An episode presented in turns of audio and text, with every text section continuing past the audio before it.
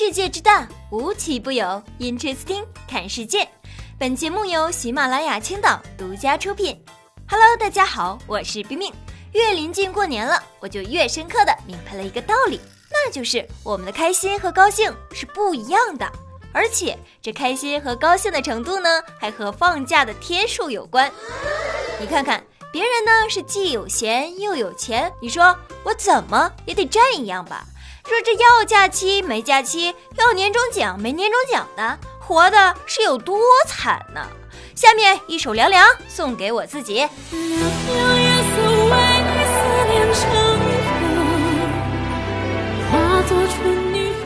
本来呢，我觉得我已经够惨了，但是还真的就有比我还要惨的人。最近深圳一个男子投诉。喂，你好，客服吗？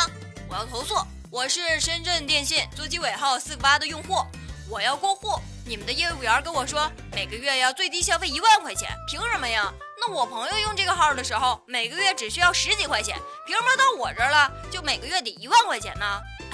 先生，不好意思，呃，这是我们内部文件要求这样执行的。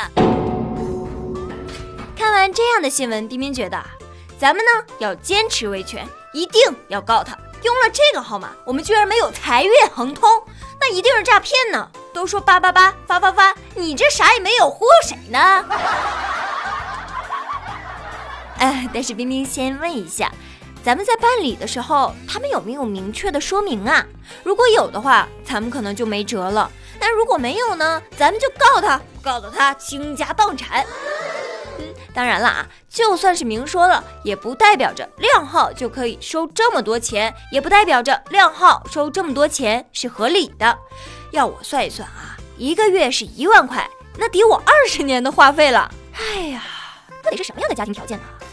我估计也就是人家的家底儿厚，要是搁我呀，都用不上几年，一天我就能破产了。现在呢，大家都说这消费者是弱势群体，也是要受到保护的，好不啦？但是呢，大家来看一看啊，这位老爹，你就是这样对待弱势群体的吗？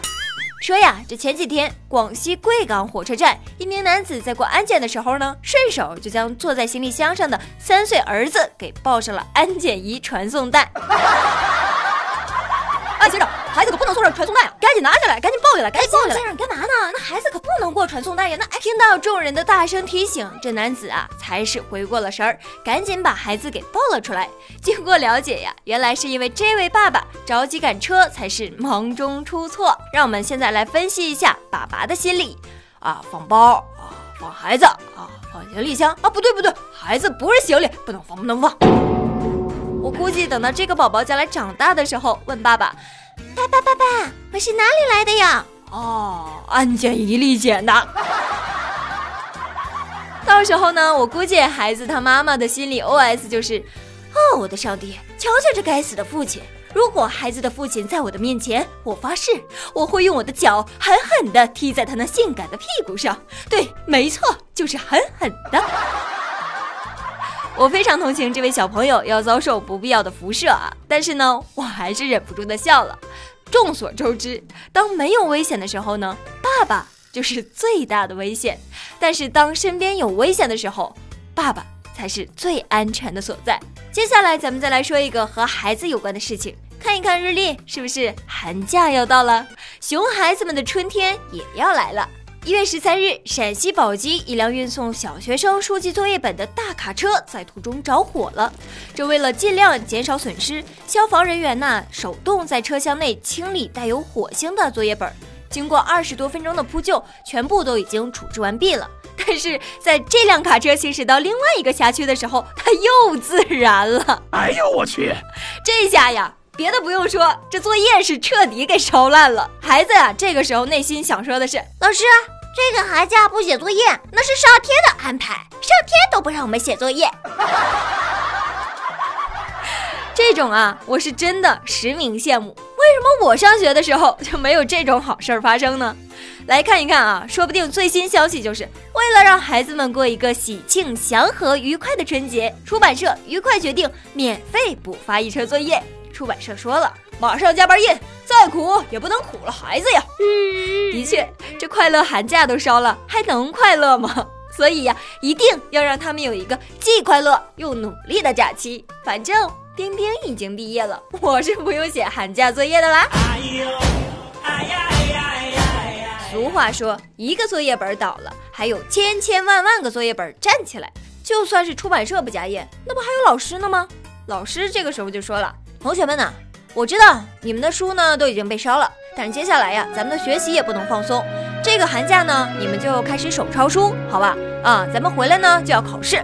要我说，小学生啊是一定要有作业的，不然那网络呀是真的无处安放啊。”前一段时间呢，就在冰冰出去玩的时候，在吃早餐的时候，看到隔壁桌有个小弟弟，估计也就是一个小学生吧，他在那玩刺激战场，那家伙指挥的那是头头是道，指点江山呢。最后只见他唰一个转身，就死了。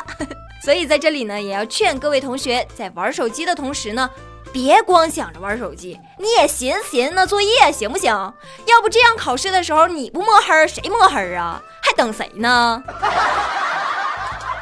听冰冰姐姐的，多学点知识准没错，说不定将来你在考试看卷子的时候，不仅能看懂段子，还能做会试题呢。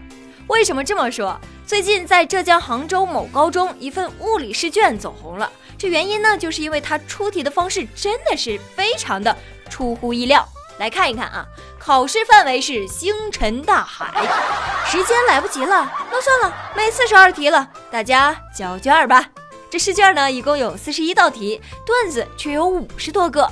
出题老师说了：“哎呀，我是想用俏皮的方式让孩子们呢记住知识点，这样我觉得非常好。天晴了，雨停了，我觉得我又行了。但实际上是考试九十分钟，看段子我花了一半的时间。我学霸呀，全程是笑着给做下来了；学渣呢，是全程都在笑啊。”有的时候考试啊，最怕的就是知识点没记住，段子你却记住了。等到下次再遇到同样的题的时候呢，脑海里立刻想到了这道题对应的段子，而不是解题方法。之后你就会发现，这道题你是无论如何也想不起来怎么做的。俗话说得好，狗急了还能跳墙呢，人急了那肯定不用说，也是什么事儿都能做出来的。但唯独就是数理化做不出来。唉，如此出题方式真的还是非常友好的，起码呀，就算是不及格，也可以哈哈哈的接受嘛，对不对？你看啊，五十几道题，我们笑个五十几次，那真的是非常好笑了。再说这笑一笑，有益于身心健康嘛。要知道，你现在的笑可是贬值了。以前呢，我们三个哈哈哈就能表达好笑。现在至少得要哈哈哈哈哈哈哈，也就是七八九个哈哈哈才能表达。哎，你说的玩意儿真好笑啊！真的少于两行的哈哈呢，都说明你是在敷衍我，所以你们的友谊从此可以掰了啊！说到友谊，我就先来跟大家提一个我朋友前两天跟我说的一句话，他跟我说呀：“哎呀，冰冰啊，你都不知道啊。”你不受个伤，你都不好意思跟别人说你滑过雪。我，哎呦，听完这段话，我真的是瞬间清醒了呀。不过呀，这段话还不算是最狠，来看看下面这位，他更狠，没在雪地里求过救，那都不算是野外生存过。据今日美国十二日报道呢，美国的一名三十岁男子居住的小屋被大火给烧毁后，他被迫在阿拉斯加荒野生存了二十多天。等这个警用直升机发现他的时候，他在雪地里写下大大的 SOS。双手呢还挥舞着示意，要我说，这才是真正的刺激战场嘛！你看看平时我们在手机里玩的什么刺激战场啊、和平精英啊、那雪地模式啊，那算什么呀？有能耐你也像人家一样在阿拉斯加荒野求生一段啊！你看看你行不行？据了解，这个泰森在上月中旬准备点火取暖的时候，不慎将这个小屋给点着了。由于所有能和外界取得联系的东西都在大火中被烧毁了，所以他只能搭建临时的小屋，依靠尚能支撑一个月的食物过完了二十三天。目前，泰森计划先和家人团聚，然后再返回阿拉斯加继续生活。这个时候，我们先来听一听雪内心的 OS 吧。帮你求救，我是认真的。我慢慢的听雪落下的声音。这回野外生存技能点加满了吧？不过要我说呀，能在这种地方还住一个小屋，在我看来是和一直生存在荒野中是没啥区别的，能活着就挺好的。毕竟啊，大难不死，必有后福嘛。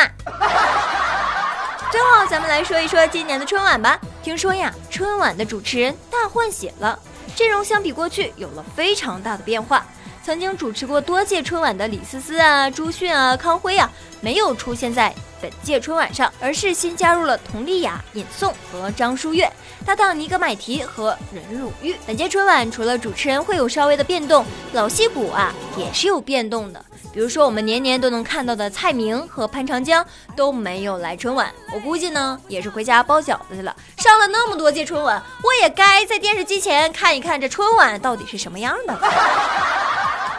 宋丹丹老师倒是会来的，但是他不演小品，干嘛呢？唱歌。不过网友就说了，谁要看你唱歌？我要看的是你演小品。大家呀，听冰冰一句劝，算了。